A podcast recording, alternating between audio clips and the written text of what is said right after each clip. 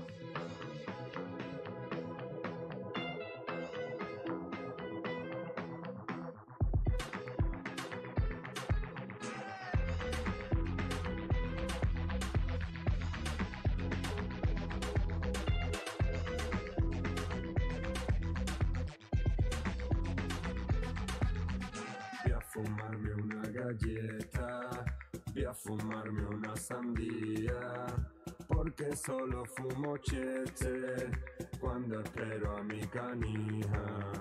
Agarrado a un clavo ardiendo, a un clavo, clavito ardiendo.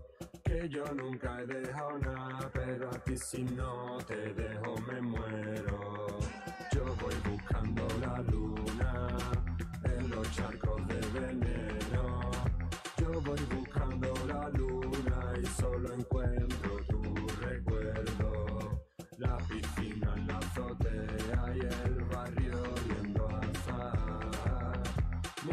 Mientras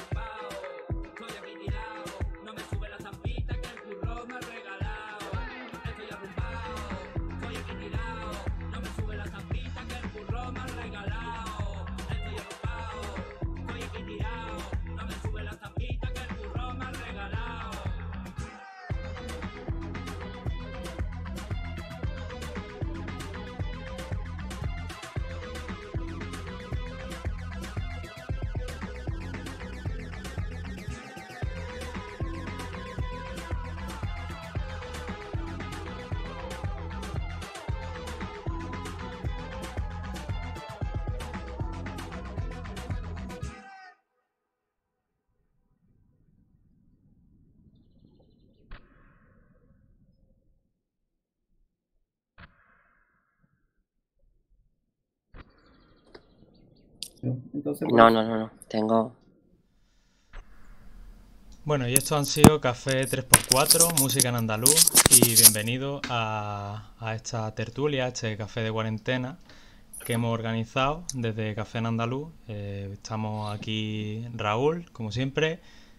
eh, Hola, buenas a todos. y como invitado y acompañante a esta tertulia tenemos a Pilar González Hola, buenas tardes. y a Riate Colorado. Hola, muy buenas tardes.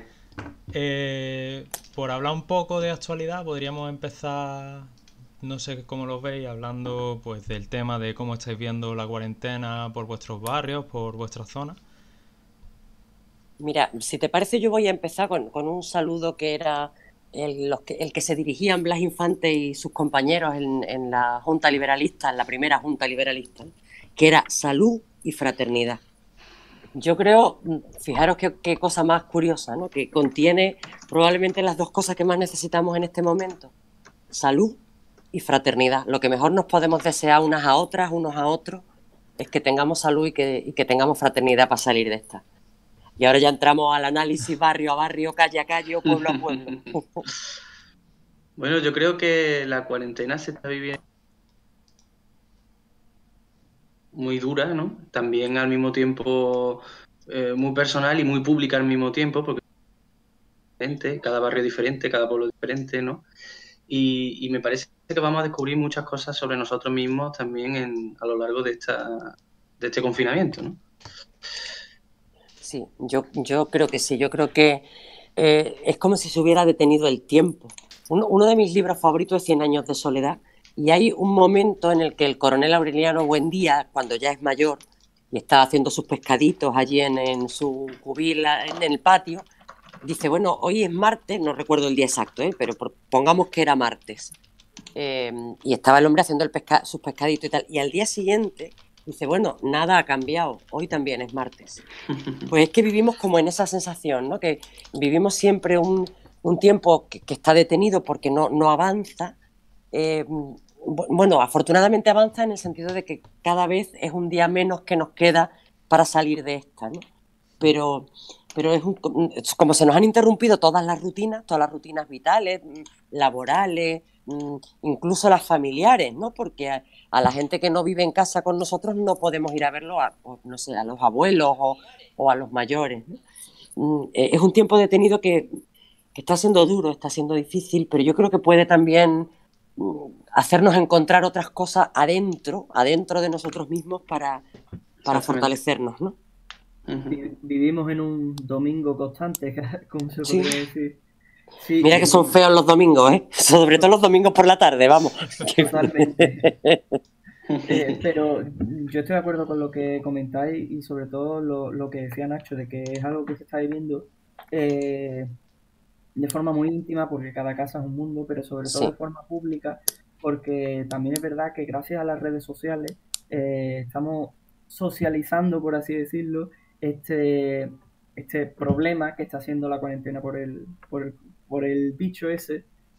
Pero bueno, yo creo que están saliendo cosas muy buenas que al final, al fin y al cabo es saber que los unos a los otros nos estamos apoyando, que están saliendo cosas de solidaridad muy bonitas y yo creo que es donde tenemos que centrarnos y pensar en que y, sacar algo positivo al fin y al cabo de esto, pese a lo difícil que puede ser para muchas familias por, por lo que está conllevando esto, este problema. Sí, yo creo que está aflorando eso, la, la, nada más que el hecho del aplauso de las 8 de la tarde, es como una cita ahí ineludible, repetitiva, pero que es salir y ver a los vecinos, son los mismos vecinos de toda la vida, ¿no? Pero es como si y, y nos aplaudimos y nos, nos, miramos y nos sonreímos, ¿no? Nos saludamos con la mano a los de la otra acera o lo que sea.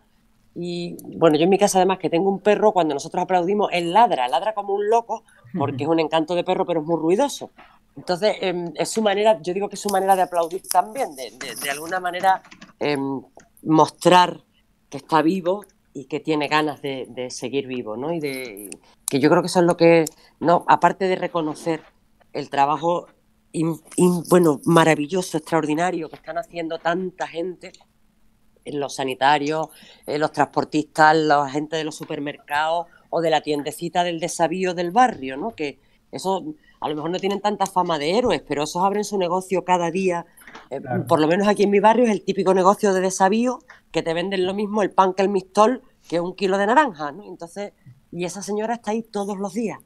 Se pone la mascarilla y ahora nosotros nos ponemos en fila en la puerta y vamos entrando de uno en uno con un metro de distancia, ¿no? porque es una tiendecita chica. Pero es reconocer esas cosas tan pequeñas que a veces nos han pasado, generalmente nos pasan desapercibidas, como importantes como, como necesarias. ¿no? Yo creo que por ahí vamos encontrando también cosas buenas, cosas pequeñas, cosas buenas. Y que tenemos que aprovechar también este, sobre todo lo- la gente joven, este, este tiempo para conocer un poco más a los que viven con nosotros, porque muchas veces, mm, no sé si le pasará a mucha gente, pero es de, de la sala de comer al cuarto, del cuarto al salón, y muchas veces Sí. no te paras a hablar con la familia, no te paras a escucharle cuáles son sus deseos, cuáles son sus inquietudes, cuál, qué, qué miedos tiene él para fu- de futuro o qué, qué echa de menos. Entonces me parece que es un buen momento para pararnos a, a lo que tú dices, Pilar, a los pequeños detalles, a volver a valorarlo Sí. y a volver a tener a, a- a la familia que tenemos cerca físicamente y no solo físicamente, sino aprovechar para volver a tenerla cerca también de manera emocional. Pues sí. Sí, de todas formas, que sí que se dieron, esto yo estoy totalmente de acuerdo con vosotros. El problema también es que hay mucha gente que por desgracia se está encontrando sola, sobre todo gente Sí. mayor, que, que está sola en sus casas, que en estos casos sí que va a ser especialmente duro para ellos, porque a lo mejor para ellos el momento de estar con otras personas era el bajarse al bar a jugar al dominó con los amigos, o tantas otras cosas que al final, pues va a verse situaciones muy duras, que yo creo que la cuarentena va a sacar los lados más bonitos de, de la sociedad, pero también lados duros y lados feos, porque también estamos viendo cosas que, que no vecinos, eh, precisamente los vecinos de toda la vida, pero vecinos que se dicen cosas, vecinos que señalan, vecinos que se están viendo actitudes un poco también, lo que ha pasado en la línea. Hoy es horroroso, que- ahora hablamos. que Sí. eso son cosas que tenemos que, que, que luego tener en cuenta y que tener memoria de todas estas cosas que están pasando y estar alertas también porque hay actitudes que si luego se mantienen, ah, lo ha señalado ya mucha gente, hay mm, un, un aire de, de sociedad policial bastante turbio que hay que hay que marcar y trazar la línea porque es cierto que el que hace algo mal es lógico que reciba un castigo pero que que nosotros no somos policías, nosotros no tenemos que andar denunciando al vecino como si fuese, no quiero llegar al nivel de, de decir los alemanes señalaban a los judíos, porque a lo mejor eso es una exageración, pero que, que se está generando situaciones muy nocivas socialmente, que, que esto puede tener luego sus consecuencias sociales más adelante. Sí, yo creo que esos son los efectos secundarios del virus. Fíjate, en- no solo hace daño eh, a la salud pública y a, la salud individual, sino que hace daño también a la salud social o a la salud como sociedad o como pueblo. ¿no? Precisamente un pueblo como el andaluz, cuya eh, cultura fundamental es cultura de, con- eh, de convivencia, no exenta de conflicto necesariamente, pero, pero sí- quiero, no pinto un mundo ideal, ¿no? Pero, pero sí de convivencia, el arte de saber vivir, de convivir, de pasar mucho tiempo en la calle con gente y de repente encontrarnos con, con igual que están saliendo probablemente lo mejor de- del- del género humano, sale también lo peor. Y lo de la línea es lo peor. Mm. O sea, esa, esa gente dando voces y diciéndole a los abuelos que se fueran, que no eran bienvenidos, que mm, a mí me ha producido un escalofrío y una, una sensación de, eso sí, de angustia, fíjate, más que el puñetero bicho, ¿no? A decir una palabra todavía más fea. Mm, Es el descubrir el bicho que tenemos adentro y que a veces eh, sale y sale de manera incontrolada y es eso es lo que tenemos que parar y es lo que tenemos que, que- que- que curar, ¿no? Porque, no sé, yo creo que efectivamente, con tanta metáfora bélica, si os dais cuenta, lo, comentábamos el otro día en un grupo de Telegram, ¿no? Que, que todo el lenguaje que se utiliza es el lenguaje de la batalla contra el virus, el lenguaje de, eh, del conflicto, de que vamos a vencer, de que eh, aparecen personajes vestidos de, eh, de- militares, ¿no? En, en las ruedas de prensa diarias y tal. Estamos mm, entrando casi sin darnos cuenta en, en una, como en una sociedad de conflicto. Yo creo que hay un conflicto latente todavía más importante, que es el socioeconómico, que vendrá después, cuando seamos capaces de, encontrar remedio a, la pandemia de salud, de salud pública, em, que, tiende a eso, tiende al control, al- a la disciplina, al, nos repiten mucho ese, ese lenguaje, ¿no? Ese lenguaje eh, de la milicia, el, el de la- pues eso, la disciplina, el rigor, la obediencia, el bueno, bueno, esta sigue siendo, este sigue siendo un Estado social y democrático de derecho, por más que ahora estemos en una situación de alarma. Pero la alarma es una situación coyuntural, Pero no fíjate, es... yo ahí no estoy tan... O sea, estoy de, estoy de acuerdo en lo que señalas, de los riesgos de la militarización y tal, pero creo que los conceptos de disciplina social y demás no son necesariamente malos en tanto eh, son eh, conceptos éticos que yo creo que son positivos para mm, situaciones así. En China, mm, cuando ha sucedido lo de la cuarentena, la disciplina social es algo que ellos tienen, por supuesto, viene de largo, ¿no? De temas culturales, religiosos, la- el tema del confucianismo y demás.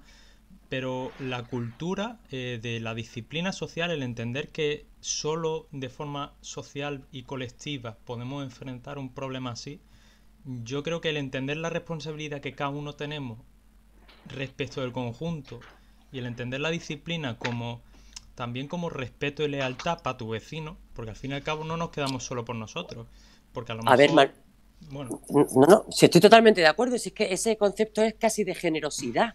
hmm, Es entender la disciplina como generosidad, claro. eh, el cuidarse a uno mismo precisamente para cuidar a los demás, ¿no? Para eh, sí está bien, pero a lo mejor tienes razón. Yo todavía tengo un componente libertario, puesto que, fijaros, estamos aquí casi, casi, bueno, no, casi no, seguro, dos generaciones, ¿no? Yo tengo eh, edad para ser a- la madre de alguno de vosotros, no sé si de todos, pero seguro que de alguno de vosotros tres. Entonces, em, em, y, y es, ver- es verdad que, que a mis propias hijas yo sí que las he, educa- he procurado educarlas, han salido bien, afortunadamente son tres tías maravillosas, pero he, he procurado educarlas con cierta disciplina en cuanto a respeto por sí mismas, por los demás, por en respeto y generosidad. Efectivamente, ese concepto sí que, me- sí que me gusta, ¿no? Eh, Aplicado a una comunidad o a una sociedad para, para salir adelante entre todos. Eh, sí, sí, bueno, Claro, probablemente tienes razón. Pilar, lo que tú criticas es más o menos que esto se trate como una guerra y no como un desastre sanitario, no.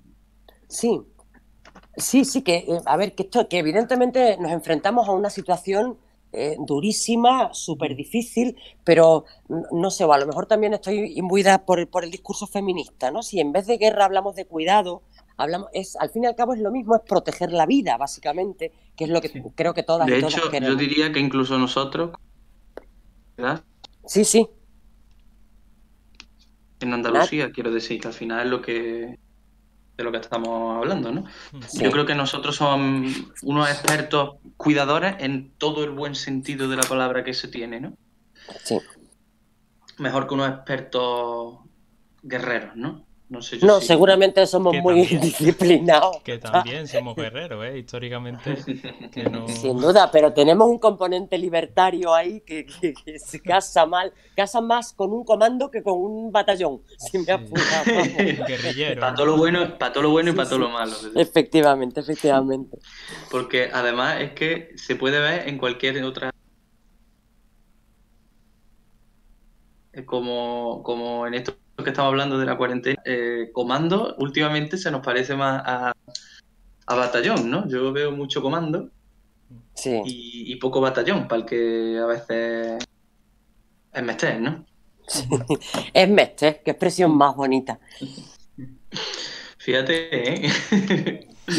Hablábamos de generaciones, pero hay cosas que no se No, pero es que eso es es de mi abuela casi, o sea que imagínate, sería tu, tu bisabuela, o sea que imagínate, pero me encanta, me encanta que se mantenga eh, esa forma de comunicarnos, ¿no? porque eh, es muy sencillo entendernos y es también muy sencillo que nos entiendan, aunque algún imbécil de vez en cuando, lo siento, es que esto es un calentón que tuve yo con un tío en Twitter porque se metió con la forma de, de hablar de María Jesús Montero. Jesús, ¿no? Mm. Efectivamente, mira que yo no soy sospechosa de, de- de defender al PSOE, pero caramba, que atacaran de la ministra o que se burlaran, porque aquello era una burla, ¿eh?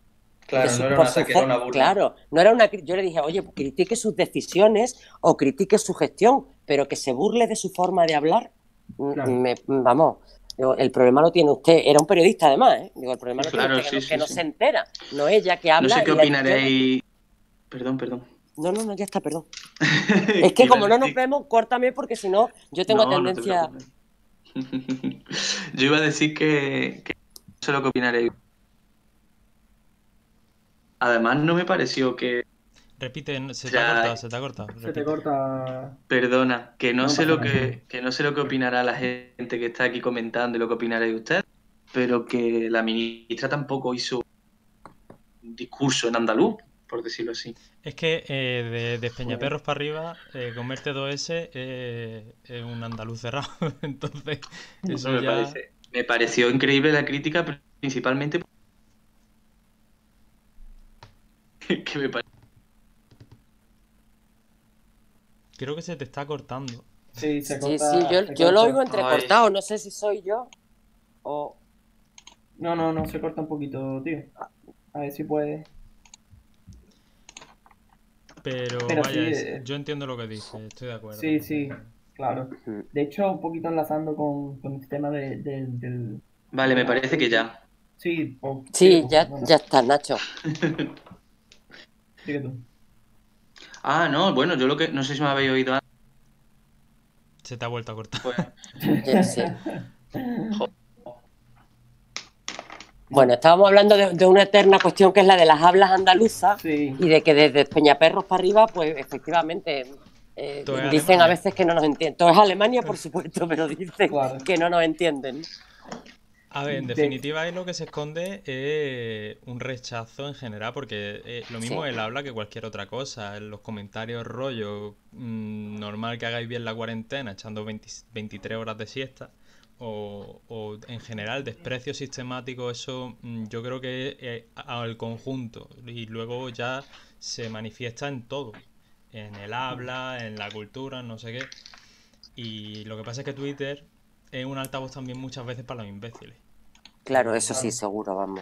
No, pero el problema de eso es que lo que encierra es un desprecio, encierra clasismo, encierra eh, ese, esa, eh, esa convicción que tienen algunos, sobre todo mesetarios, y lo digo en masculino y plural, y puedo exagerar una mijita a la S para que se entienda que es plural, eh, de, de mirar por encima del hombro, ¿no? De pensar que, que la cultura andaluza es, es inferior o es, no lo sé, ¿no? Realmente a mí me cuesta entenderlo, pero, pero es verdad que se nota cierto, cierto clasismo, como que estamos acostumbrados, como que somos gente pobrecitos y vasallos, ¿no? Como, Bueno, como decía el capitán Veneno, siervo de terratenientes y de chulos a caballo. pues. Tradicionalmente se ha asociado siempre, el, sobre todo en los programas de televisión.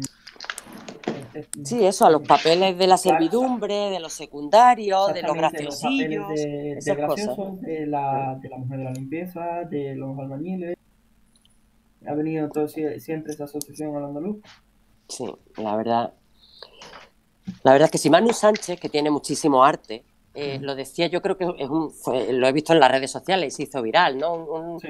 creo que era un audio en el que él decía que despreciaban su acento porque ceceaba o seseaba, pero que cuando pronunciaba la E catalana, ahí no despreciaba a nadie, ¿no? O sea, despreciaban el acento de, de los, de los pobres. El ceceo y el seseo era un estigma de gente pobre, mientras que el- la- la L, así la, la L catalana, pues era un acento de la burguesía y entonces eso no era despreciable.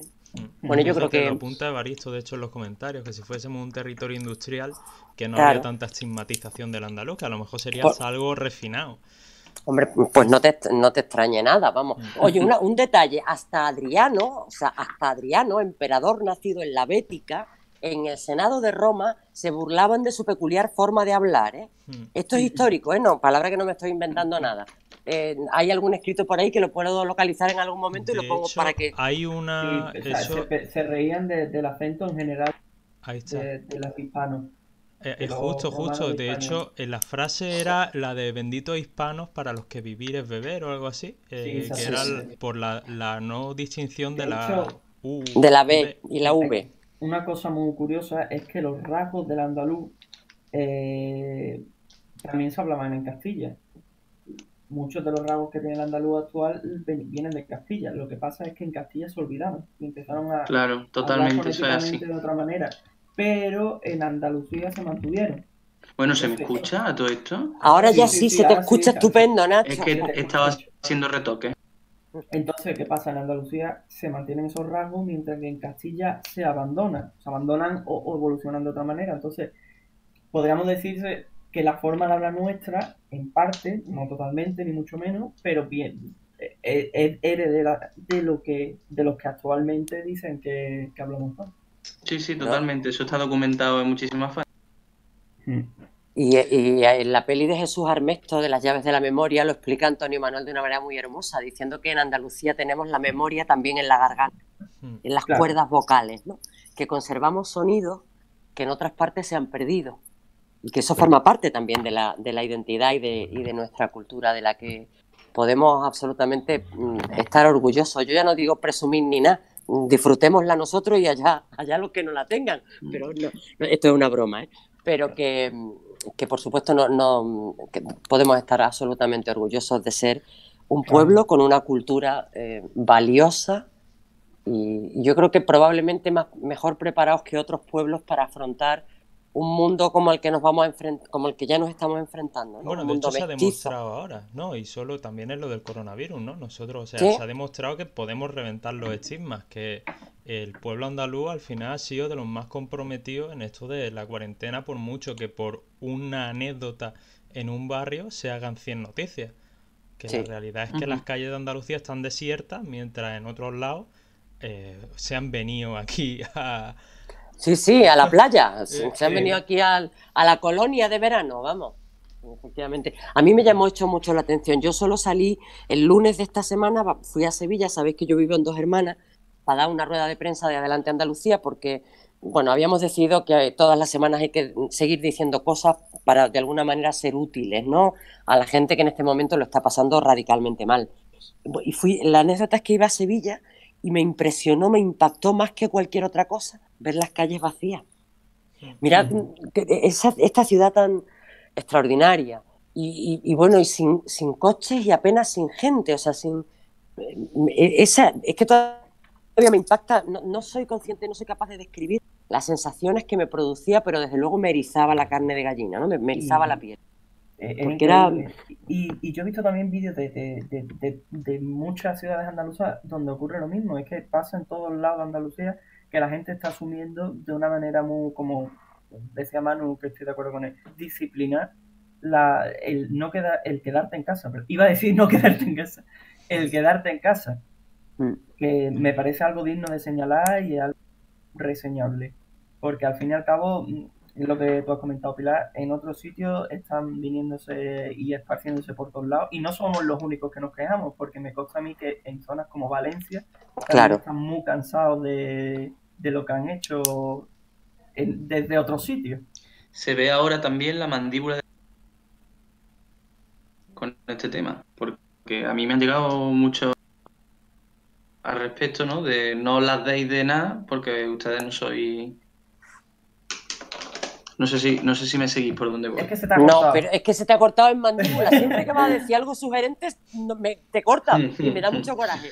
¿Se ve Es la que- mandíbula aquí? Que, que tiene, que se ve la mandíbula de cristal que tiene. Me refiero a- al poco aguante, Sí. ¿no? Con la crítica. Ujú. Porque si llegan a ser las gráficas de contagio al contrario de lo que están siendo, habría que ver los comentarios que saldrían de la boca de algunos. Sí, sí. Bueno, mm, yo es que no quiero señalar peri- periodistas, pero salen No. como claro en algunos por, por los comentarios que han hecho. Bueno, eso también yo creo que son los efectos secundarios del virus. Menos malos que los de que los de las expresiones como las de la, la línea, lamentablemente. Yo, pero por otra parte también quiero romper una baza porque hay mucha gente buena en la línea, ¿eh? la mayoría, la inmensa mayoría. Estoy convencida de, de- porque estuve hablando con ellos con un tema en el Senado, con lo del Brexit y tal, y estoy hablando con gente de la línea para documentar un poco la, la intervención. ¿no? y la mayoría de gente buena, gente angustiada por su propio... Estábamos hablando solo del Brexit, ¿eh? antes de ninguna pandemia, eh, por su, angustiada por su situación de no, trabajadores transfronterizos que no sabían, con una protección social mala en el Reino Unido, con contratos precarios, en fin, y estaban angustiados ¿no? por lo que iba a ser de su vida. Han vivido cierre de la verja, apertura de la verja, en fin. Y, y, está, y la mayoría de ellos son gente buena, la inmensa mayoría, insisto. Pero esos energúmenos que, está, que hemos visto todos en, en el vídeo de las redes sociales, yo es que creo que, bueno, que la justicia actúe, ¿no? Porque yo creo que eso es un delito de odio, claro, el que se estaba expresando y que, y que ahí le- le- les descubran la cara y sepamos quiénes son y ya está, y que la justicia actúe para salvar el buen nombre de la gente de la línea, básicamente, vamos.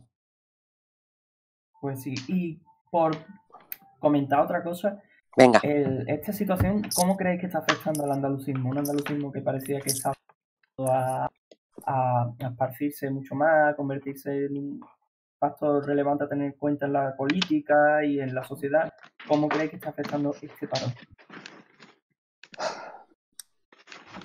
Pues a ver, no sabría yo decirte específicamente, o me faltan eh, datos para hacer un, una- un enunciado general, ¿no?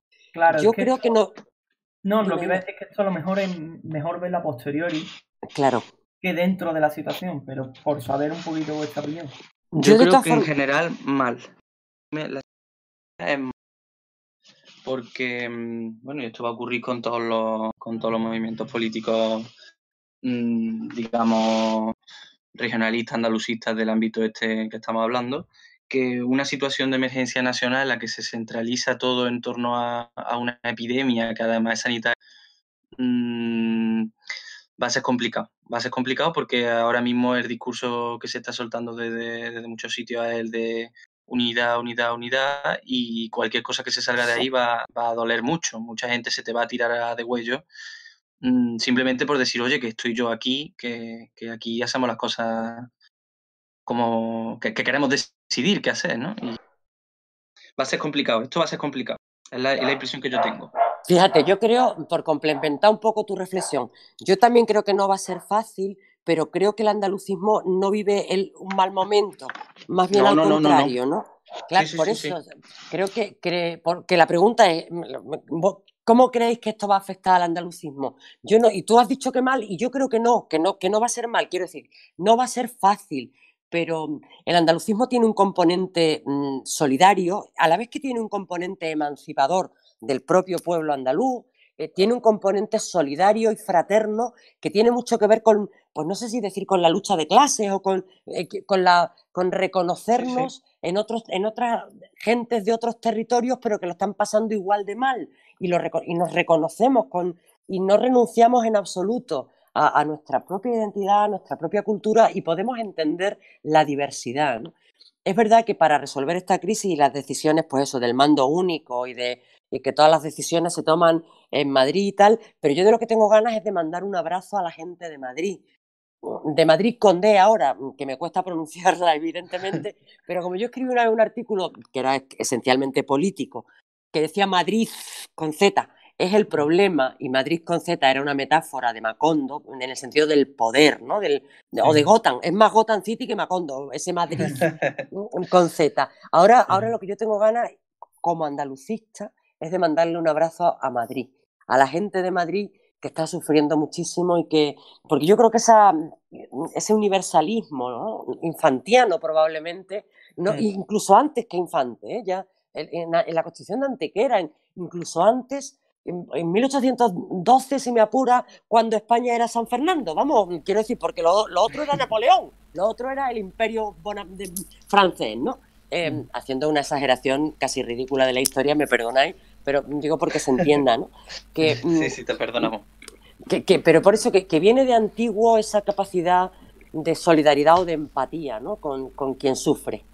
A ver, Y en en este caso- definitiva, eso tiene mucho que ver con que eh, lo- lo- se lleva de largo, ¿no? Ya la Infante lo señalaba. La, la lucha de Andalucía es la lucha de. el- la- o sea, la lucha de clase y la lucha nacional son la misma lucha en Andalucía. Absolutamente, Entonces, absolutamente. obviamente, la Y yo querría identificación. mandar también ese, ese abrazo a Madrid con D. eh, Eh. Lo digo también por, por la, por la. Bueno, y con H también, si puedes. También, y si lo, también- lo escribimos en EPA, pues en H. la- Lo digo por la polémica que surgió últimamente en torno a, a algunas declaraciones que había en el Twitter, ¿no? Para la gente que lo entienda, sobre xenofobia, sobre antimadrilismo y yo no sé qué tonterías A que algunos pueden inventarse para justificar, ¿no?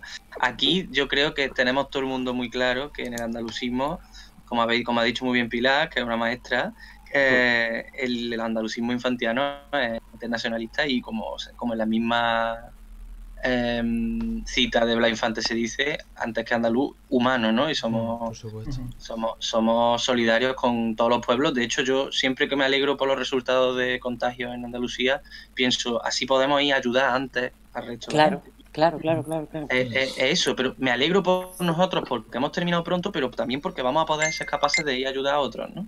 Mira, está escribiendo Evaristo una cosa muy bonita que dice, cuando esto pase, reclamar el andalucismo en base a los servicios públicos como Sí. inicio cero. Mira, escuela gratis, medicina y hospital. Fíjate también que claro, que claro lo tenía otro andalucista, ¿no? Lo que Mm. era, lo que era el andalucismo. O sea, era precisamente eso es cuidar a los más vulnerables, a los niños con la escuela, al niño y las niñas con la escuela gratis, y a los mayores o a los que cuando, o, o cuando somos más vulnerables seamos mayores o jóvenes que cuando estamos enfermos. ¿no? Escuela gratis, medicina y hospital. Pues esa defensa de los servicios públicos también tiene que ver con el andalucismo. Claro. Por eso yo siempre digo que, que tiene un componente emancipador y de izquierda para que sea andalucismo de verdad. Lo demás pues será regionalismo, coros y danza, que a ver los haylos. Pero mm, que no puede ser andalucismo algo que no defienda eso, la universalidad de los servicios públicos, precisamente para atender a los más vulnerables, ¿no? La morrayita, como también lo decía. Ahora ya que he tirado de Carlos Cano, ya ahora me tenéis que parar, porque si no, os cuento todo el repertorio, vamos, todo el repertorio de Don Carlos. Pero eso en definitiva el andalucismo, defender lo común. Y lo común es lo público. Tanto sanidad, tanto educación. eh, es defender lo común al fin y al cabo. Es que el- Sí. yo creo que la clave es que cuando construyes un sentimiento nacional en torno a un pueblo al que le han arrebatado tanto, lo común toma una importancia capital como no la tiene ningún otro tipo de, de sentimiento na- nacional, ¿no? Nunca, no, no se ha podido nunca crear tanto en común como, como en- con el pueblo andaluz, porque el pueblo andaluz de por sí ya era comunidad Claro. y, y una comunidad de iguales por abajo, ¿no? Qué bonito. Mm, Sí, sí. Era, sí, sí. De hecho, yo ahora, últimamente con esto de la cuarentena, me he puesto a leer un poco a, a Aumente. Y, Hmm. y él lo, lo- lo deja muy claro, ¿no? El, el por qué la construcción de la, la nación andaluza, o sea, en, en no culturalmente, que podemos eh, discutir que, en, en qué año nace y tal, sino políticamente la construcción de Andalucía como nación eh, solo se puede hacer desde, precisamente de lo que tú dices, desde abajo, desde la izquierda.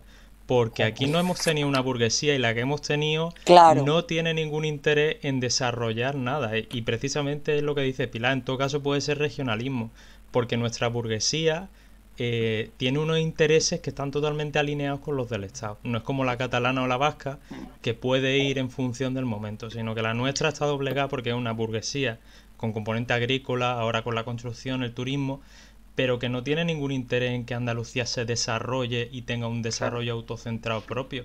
Por tanto, la lucha de la liberación nacional de Andalucía necesariamente es la lucha de la liberación de la clase trabajadora. Por eso es desde la izquierda. Claro. De hecho, burguesía- el otro día con EPA que, mm, que a la hora del desarrollo de la eh, que a la hora del desarrollo de la ortografía de, de realidades y, y lenguas del Estado, tanto el asturiano como el catalán, como cualquier otra de las que haya por ahí, eh, siempre ha sido un proceso de, de arriba abajo, ¿no? De alguien que, de una carta otorgada, que venía alguien y hacía, y la ponía encima de la mesa y todo el mundo decía, onda, muy bien. Y yo es la primera vez que he visto que se hagan propuestas de abajo arriba en, en plano lingüístico, ¿no? Me parece un- una cosa que refleja muy bien también cómo, cómo es Andalucía culturalmente hablando. Nosotros no acatamos, no nos gustan las cartas otorgadas o no nos suelen gustar y solemos, pre- preferimos discutirlo entre nosotros y, y otorgar nosotros las cartas, ¿no? Auto-otorgarnos. Claro, Nos otorgamos a auto-otorgarnos. nosotros mismos, efectivamente. Y yo creo que hasta en el plano lingüístico nos las deberíamos de un partidario de, de la defensa de, de la modalidad lingüística andaluza, ¿no? Yo creo que es, un, es increíble que se haya conseguido eh, auto-otorgarse una, una carta también lingüística, aunque sea de forma minoritaria, ¿no? Como es todavía. Sí, bueno, pero estas cosas empiezan siempre siendo minoritarias y luego, bueno, el tiempo anda, cuando el tiempo vuelva a andar, probablemente cuando los relojes se vuelvan a poner en marcha, eh, cualquiera sabe, ¿no? Cómo empieza y, bueno, cómo empieza sí lo sabemos porque lo, lo hemos visto nacer. Lo que no veremos probablemente, por lo menos yo no veré es cómo termina y terminará siendo, siendo muy grande. Estoy casi convencida porque porque no es contra nadie, porque es una manera de reconocer lo popular, de reconocer nuestra forma de hablar, de, tiene que ver con la identidad, sin complejos y sin, y sin cadenas y sin eh, corset, ¿no? Sin- tiene un componente libertario también muy hermoso. Yo Sí. creo que eh, hablando de los efectos secundarios, habíamos comentado antes, en, porque a mí me, me- me preocupa eh, no, que no nos olvidemos de la gente del campo, ¿no? Que en Andalucía es fundamental, es un- una de nuestras principales eh, potencialidades económicas y yo creo que lo va a ser todavía más cuando esta porquería de, de epidemia pase, eh, cuando esta maldita epidemia pase, ¿no? porque eh, pese a que lo que se avecina desde el punto de vista social y económico va a ser probablemente muy complicado y muy duro, precisamente pone en valor la industria de la alimentación, la industria agroalimentaria. Podemos prescindir, pues no sé, de, de otras cosas, no sé, de, viajar o del textil o, o reducir esas cosas, pero vamos a seguir necesitando producir alimentos. Y yo creo que ahí mm, Andalucía tiene un potencial importantísimo y hemos- teníamos a los agricultores en la calle hasta que esta maldita epidemia nos ha metido a todos en casa, mm, reivindicando con justicia eh, no solo que le paguen un precio, un precio justo, ¿no? No, no que, que no tengan que, ver- que vender a pérdida, sino una reforma de la política agraria común. Por favor, que no se nos olvide decir algo de Europa, que es que mm, es a mí me parece importante también tirarle de las orejas a toda Sí. la a, a toda la Comisión Europea y han hecho, lo he visto en las redes, no sé si es verdad o no, tomarlo en cuarentena, pero que en Italia han tirado una bandera de Europa y han puesto una bandera de China Exacto, en un sí. O sea que, mm, bueno, pues es un gesto que a mí me parece absolutamente significativo porque Europa en este momento no está a la altura. Pero vuelvo a los agricultores andaluces, que si no me voy, eh, quiero decir que como mm, ese sector es potencialmente muy importante para nosotros, deberíamos, mm, por supuesto, apoyar a los agricultores, que yo creo que todos los lo apoyamos, pero mm, esforzarnos en proponer eh, que el gobierno andaluz se implique en apoyar la agroindustria, que se transforme aquí, lo que se produce aquí, porque así el valor añadido se genera aquí. Y, y los agricultores tendrán un sueldo más justo y los jornaleros y las jornaleras tendrán mejores condiciones de trabajo y como comunidad tendremos mejor riqueza o, o más posibilidades. De- dejadme, por favor, soltar una apreciación a ver si estáis de acuerdo. Venga, Ah, un poquito de debate. Mm, ¿Cómo puede ser que después de esto que ha dicho Pilar aquí, de los miles de personas que nos ven, sea em, no se tome como te adelanta Andalucía con este tipo de discursos y te lo robe eh, partidos de, de ultraderecha que, que realmente luego cuando sacan las medidas no, no tienen ayudas para los agricultores ni, ni se preocupan por esto, ¿no? ¿Cómo, por- ¿Cómo puede ser que demos una imagen o que se dé desde Adelante Andalucía una imagen tan urbanita teniendo luego un discurso tan, tan rural y tan que, que- que- que es muy incluyente ¿no? con la gente del campo?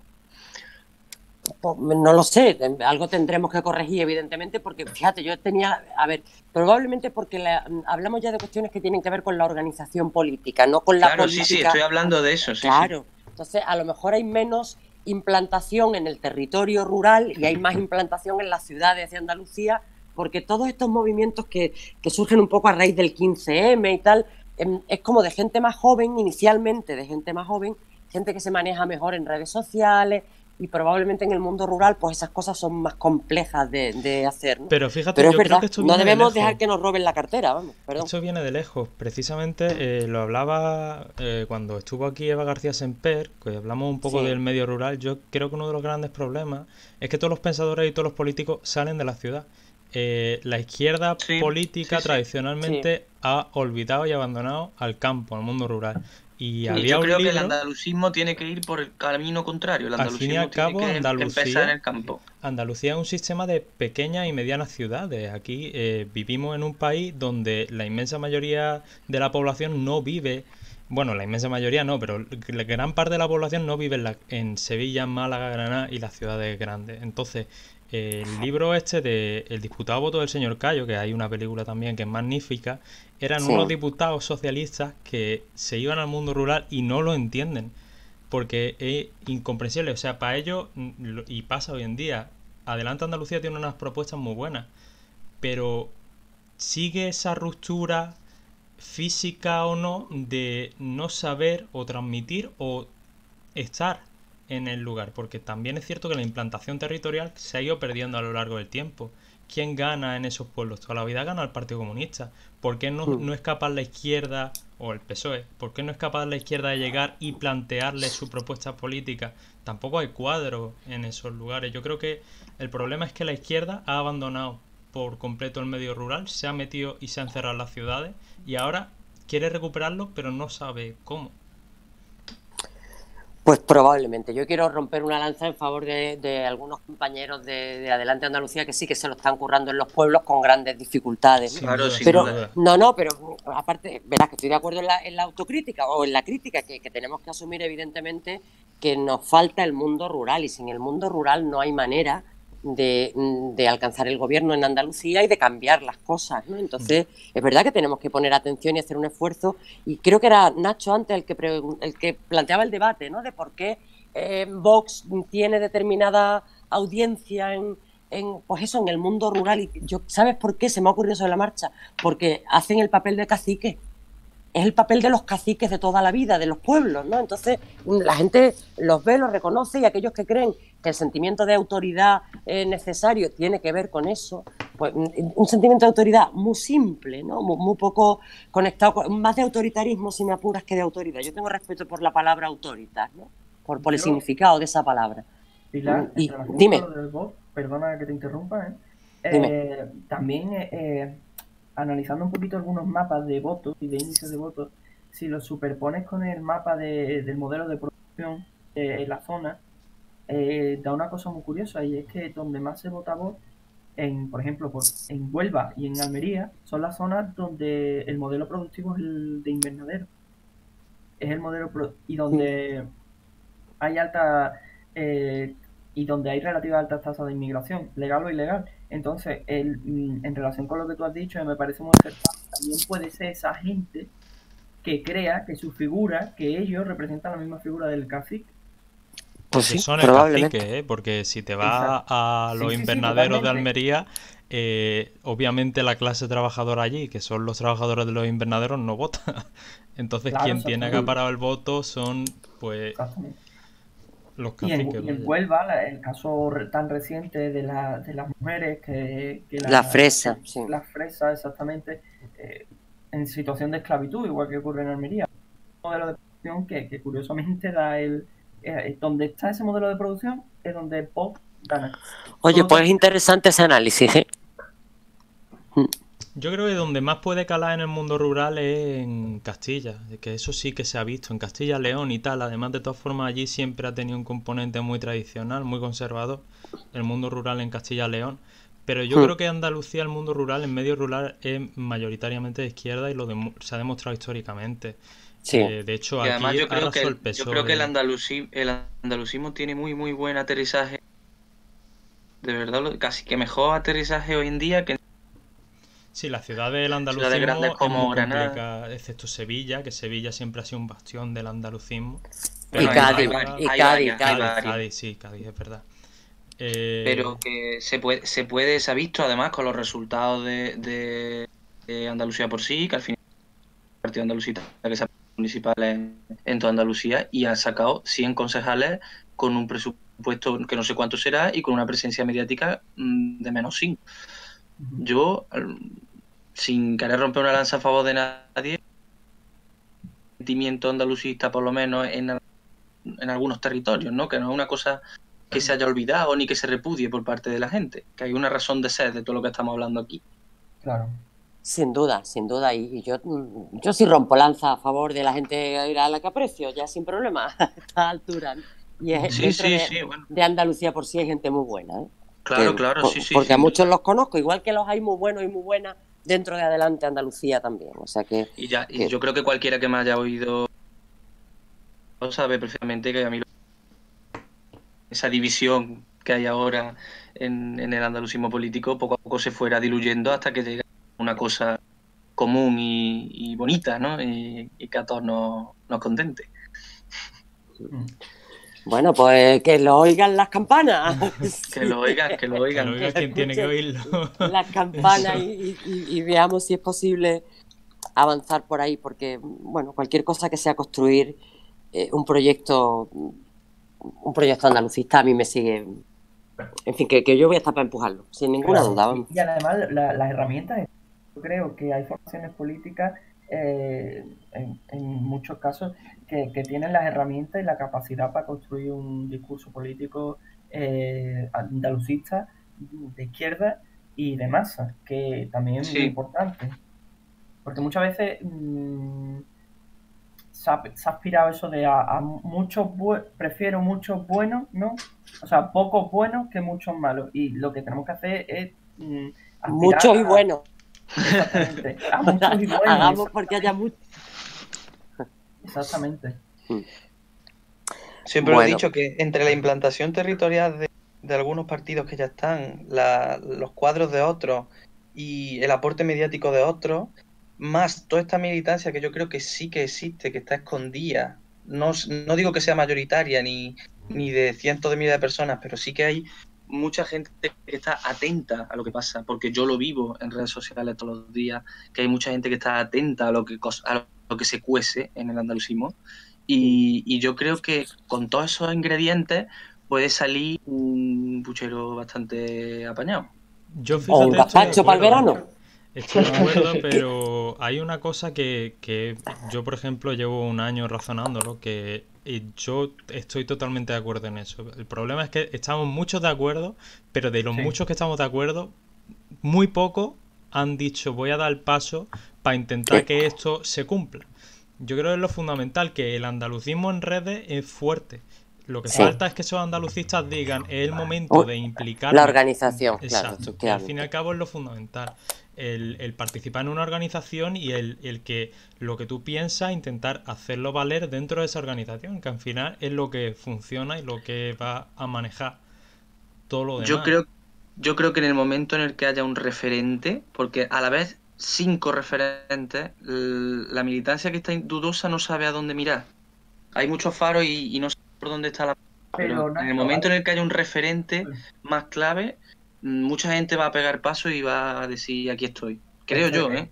Estoy de acuerdo contigo, pero en parte, porque en la otra parte creo que, que los referentes también influyen. Entonces, en ese sentido, la gente debería también involucrarse en el- la formación que crea En la construcción, sí, señor, claro que sí. y que crea que más se adecua a su modelo de, de, de- de andalucismo, porque Sí, señor. eh, si, si, si esperamos que ese referente se construya solo, podemos estar cada uno en nuestra casa como estamos ahora y, y, y- y tan panchos, pero hay, yo creo que hay que participar y hay que, que estar activos, porque si no, no, nada surge de la nada. A mí me encanta escucharos porque sé que hay esperanza y no sabéis lo importante que es para mí tener esa certeza, ¿no? Saber que hay gente que va a coger el testigo, que vais de alguna manera, no personalizo en vosotros tres o en los que nos estén escuchando, pero que hay gente que, que cogerá el, el testigo y la bandera y tirará para adelante. Y ojalá tenga la luz y la suerte que yo creo que necesitamos la mayoría de los andaluces y de las. Pilar, yo creo que es una cosa que, que trasciende a los que solemos. No es una cosa que se quede en el andalucismo nosotros. Yo me encuentro a veces por redes sociales publicaciones muy, muy, muy andalucistas, que lo son sin saberlo, pero que lo son, Sí. y, y que están, tienen miles y miles de, de compartir y cientos de miles de visualizaciones, y me quedo flipado de decir cómo esto no ha pasado por ninguno de los grupos o canales en los que yo participo. Hmm. Y sin embargo, ahí está y con un éxito increíble, ¿no? Yo creo que mm, ahora mismo eh, gestionar eso que está ahí y que a veces yo creo que no somos ni conscientes de lo que es, mm, es importante. Ya quisieran muchos eh, partidos del ámbito tener en sus territorios un sentimiento como el que se tiene en Andalucía, ¿no? Mm. Aquí falta un poco lo que en otros territorios sí se tiene, Canalizarlo. una organización. Claro, Exactamente. pero a mí me recuerda, salvando la distancia un poquito, permitidme la tecnología, a los años previos, lo- los, años previos del, del 4 de marzo del 77. El 4 de diciembre. Cuatro Del 4 de diciembre, ¿eh? Estamos en marzo. Que estamos en marzo detenidos, efectivamente. Claro, exactamente. Como Pilar ha pegado un bote ahora en la silla, ¿eh? Hombre, que Quillo, que qué. Como, como estamos en marzo, estamos en marzo, marzo, marzo, estoy viendo todos los días. eh, eh, vivo en marzo constante, el 4 de diciembre, perdón, Sí, del 77, los años previos, porque eh, estudiándolo y, y ha- haciendo trabajo sobre él, eh, te das cuenta de que el 4 de diciembre fue algo esporádico, pero algo no esporádico en el tiempo. Me, me explico. El 4 de diciembre fue el resultado de lo que fueron el caldo de cultivo de los movimientos culturales, de los movimientos políticos, de los movimientos vecinales, sociales que se estaban produciendo en Andalucía durante la década de los 70. Sin esos movimientos jamás se podría haber llegado a ese 4 de diciembre del 77 y mucho menos al Efectiva- 28 de febrero del 80. Efectivamente, el 4 de diciembre conecta con todas las luchas Claro. antifranquistas, con todas las que había habido en las universidades, en los movimientos Claro. culturales, en las asociaciones de vecinos, claro, claro. todo, Entonces, todo, todo. yo creo que estamos en un- una situación, permitidme la analogía y salvar las distancias, previa a ese futuro 4 de diciembre, que espero personalmente que algún día llegue. Que te escuchen las diosas. Que además de ese 4 de diciembre, otra de las cosas que se están dando nu- nuevamente similares es que muchos partidos que no son andalucistas están impostando un andalucismo para intentar eh, eh, copar ese espacio, que ya sucedió con el PSOE, que al final ganó, y ese fue Sí, el gran- sí, sí. el gran- la gran derrota para Andalucía, que el PSOE ganó esa, esa guerra. Entonces, si no existe una organización política potente capaz de canalizar ese andalucismo, nuevamente se va a llevar la victoria a alguien. Y esos son a lo mejor otros 40 años de, Sí. de régimen. El Sí, régimen y, pesoísta, y- como y lo sin llamamos. embargo, esto va a ser también uno de los problemas que, que tengamos. Bueno, como dicen por ahí, eh, Juanma Moreno Sí, de una sí, forma completamente Juanma Moreno clara, ¿no? está siguiendo la estrategia un poco de Feijóo en Galicia. Sí, sí, sí, sí. Es que, es que Galicia y Andalucía tienen más parecido Sí, de lo que muchas veces queremos. No, Las y, dos la- De hecho, son Blas periferia. Infante ya hablaba de eso. y los propios dirigentes, yo se lo dije en el Senado al, pro- al portavoz del, del PP, digo, es que el, presidente de la Junta de Andalucía quiere ser Feijóo y no casado. Claro. Quiere ser- se parece más a Feijóo Lo que a nos casado. falta es un Beira aquí. Pues mm, sí, Lo que no, lo que no tenemos nosotros es un BNG que yo, Exacto. el, Claro. el canalizador total del galleguismo. Aquí supiéramos llegar a algo. Yo tengo mucho contacto con gente de BNG, ¿no? Incluso he tenido contacto durante la pandemia para ver cómo trata BNG la pandemia, cómo podía enfocarse desde Andalucía, porque yo realmente mm, creo que la situación nacional de Galicia, incluso de Asturias, tiene mucho que ver con la andaluza, ¿no? Son, somos periferias que nos parecemos mucho. Exacto.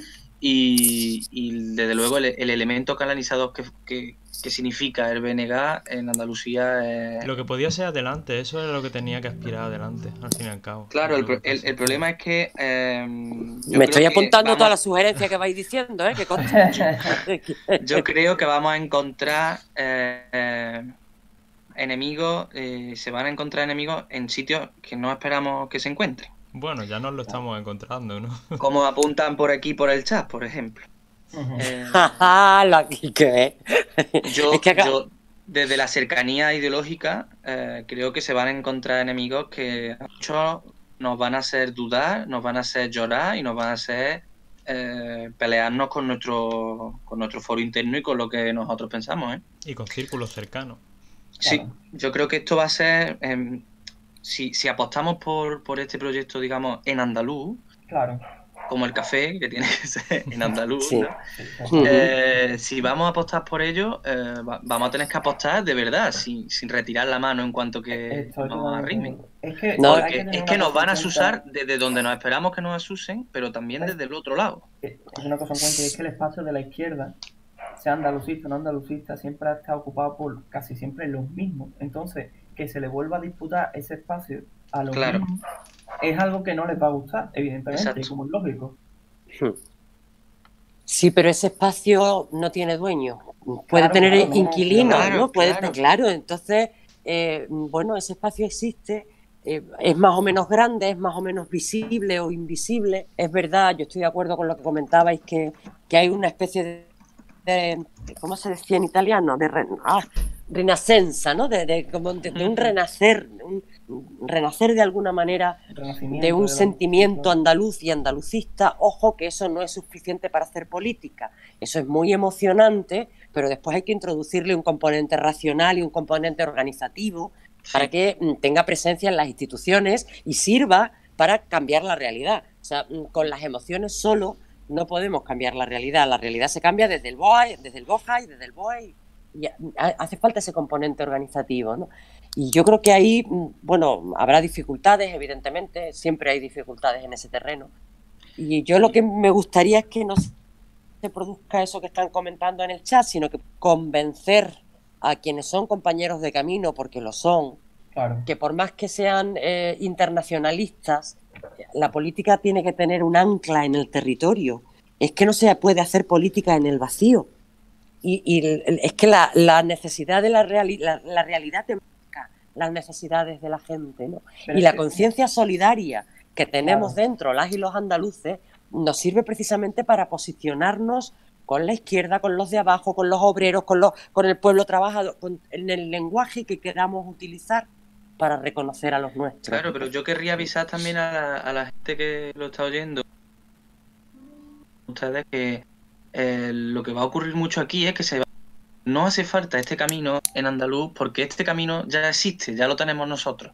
Y todo lo que sea salirse, intentar formar un proyecto andaluz de, de cualquier manera, de- ya sea de derecha, ya sea de izquierda, ya sea de lo que queramos ponerle, como si queremos decirles que somos los más solidarios del mundo, siempre van a acusar de que nosotros estamos tirando por nuestro camino y que esto es dividir.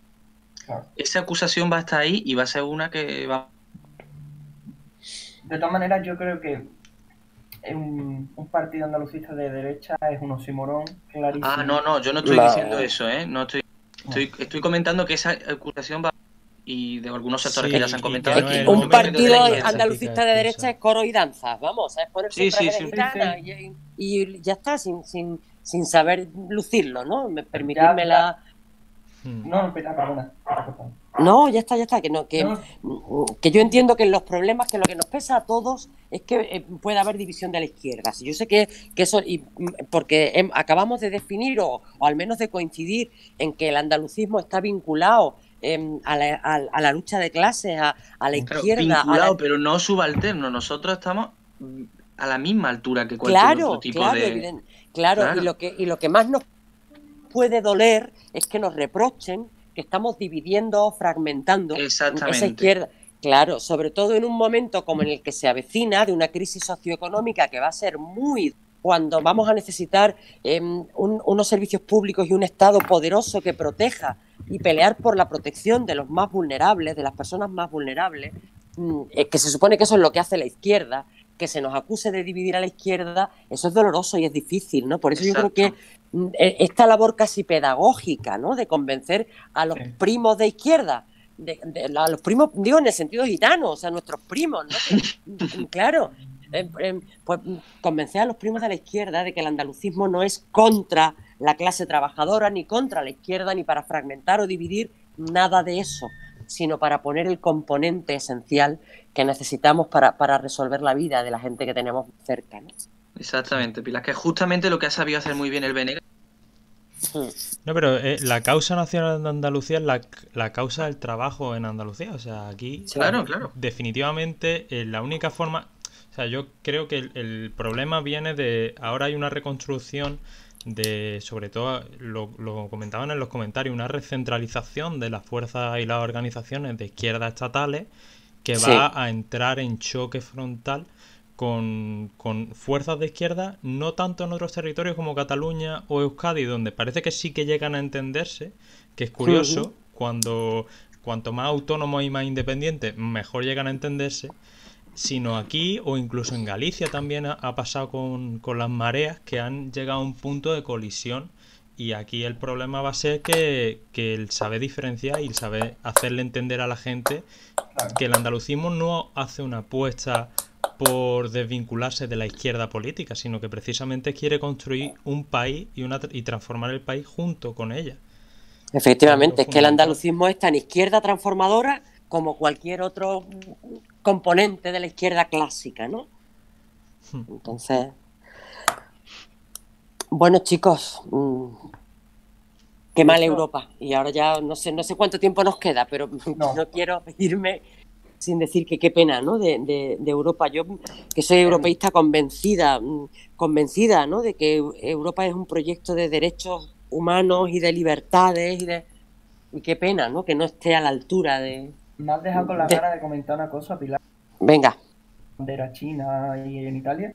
Sí. Es que desde que ha empezado esta crisis, Estados Unidos se ha replegado y abandonado completamente a sus suertes, a sus aliados, a sus Sí. supuestos aliados, y la Unión Europea ni está ni se le espera. Eso es lo triste, efectivamente. Yo creo que, que Yo creo además, Pilar, que aquí en Andalucía no está... Sí, es que cuando termine esta crisis, eh, la- el mundo que vamos a ver, que van a ser un mundo nuevo y va a ser completamente diferente en relaciones internacionales, en diplomacia, a lo que veníamos teniendo hasta ahora. Creo yo. A lo mejor estoy exagerando, pero yo creo que lo que vamos a ver va a ser muy diferente a lo que teníamos. Va a un mundo, van a hacer un mundo multipolar probablemente y, y van a caer muchas caretas. Entre otras ya están cayendo unas pocas.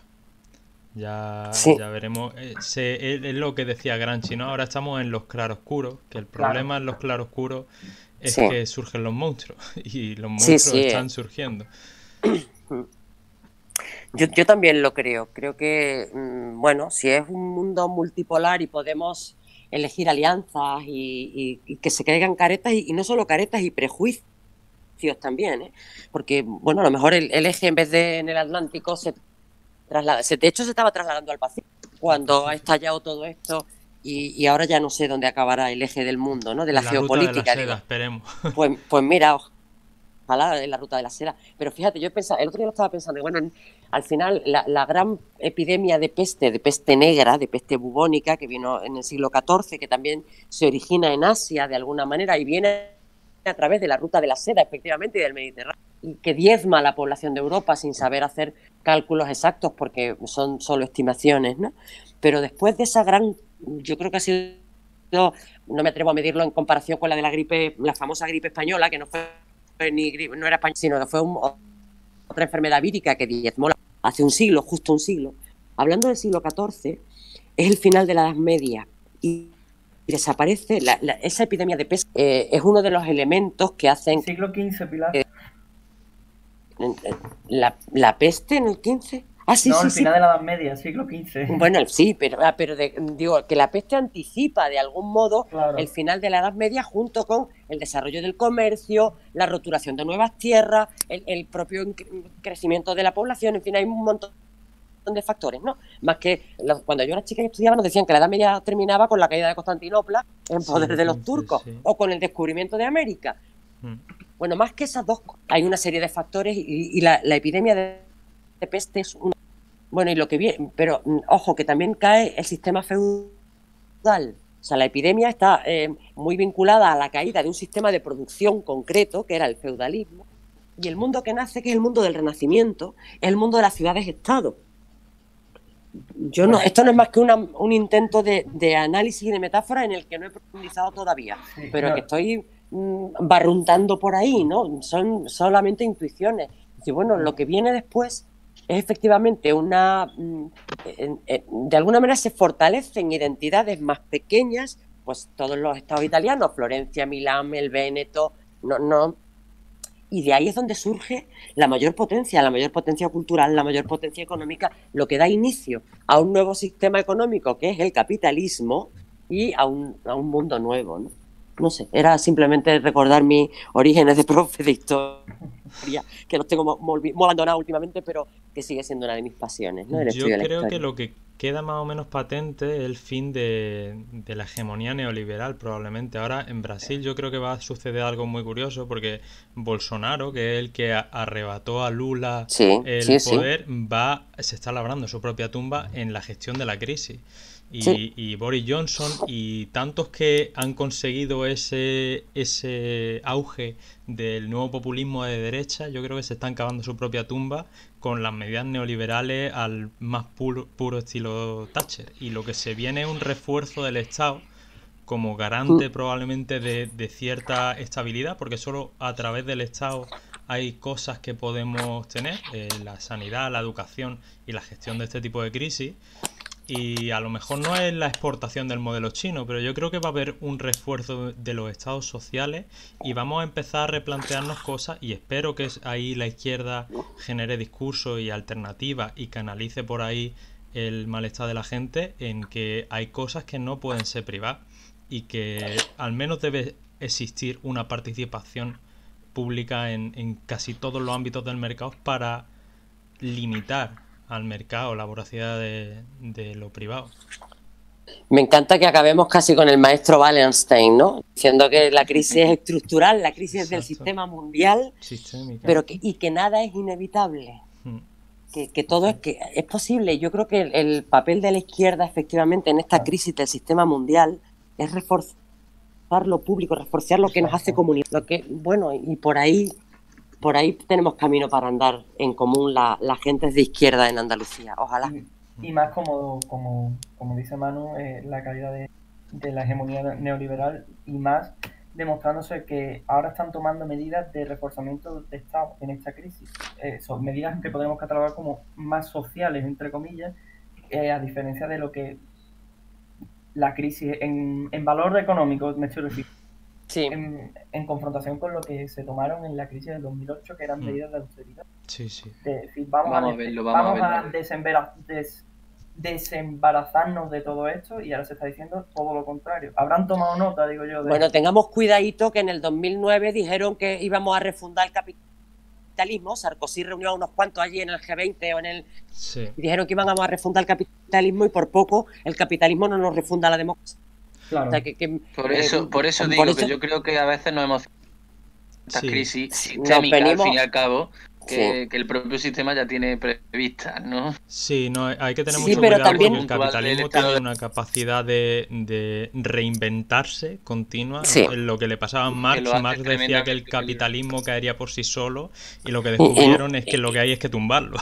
sí, sí, no sí, que nunca termina de caer, joder. O sea, que la verdad que... Por eso la Bueno, izquierda pues- es tan importante que tenga un proyecto político sólido y claro, que empiece a, a- a- saber hacer algo autónomo, no vincularse. Yo creo que ahí es uno de los grandes problemas es haberse encerrado con el, el alumno más disciplinado del capitalismo europeo, que es el PSOE. Sí. Y, y eso va a traer unas consecuencias muy duras si no se da una izquierda alternativa capaz de estructurar el discurso, porque se- si no, se nos vienen años también muy duros. Sí. Sí, se nos vienen años sin esperanza, con lo cual creo que habrá que utilizar, yo no sé escribir en chino, pero hay quien dice que el pictograma que representa la palabra crisis o el con- también representa el concepto de oportunidad. Pues ojalá sea verdad, o, o hagamos que o seamos capaces de hacer que, que fuera verdad. ¿no? Chicos, es Vamos tarde. ¿no? Sí, vamos a Yo- una quiero antes de irnos decir que nos han, me han pedido por primera que si el próximo café lo hacéis una mijita Un se pudiera tomar con, con magdalena y no Venga, con, venga. y no Sí, con la cena. porque Vale, vale. Lo veo bien. Yo lo único que, que tengo clase de 4 a 8 con esto de las clases online, las magníficas clases online. Pero Ajá. por las mañanas, como creo que mucha gente va a estar libre. sí, igual Sí, sobre todo vamos a estar, vamos a estar en casa, así que Sí, podemos sí, estar. sí. A las unos una horita de café se puede echar. Que no se Yo nada, deciros que muchísimas gracias y que cuando queráis aquí estoy. A vosotros por queráis, cuando acompañarnos. queráis, Gracias donde a ti, como a ti por venir, muchas gracias y como a los que nos escuchan, muchísimas gracias por estar ahí con nosotros otro día más en esta cuarentena. Un abrazo grande para todos, salud y fraternidad, repito. Hasta pronto. Nos vemos, viva Andalucía Libre. ¡Viva! Andalucía libre.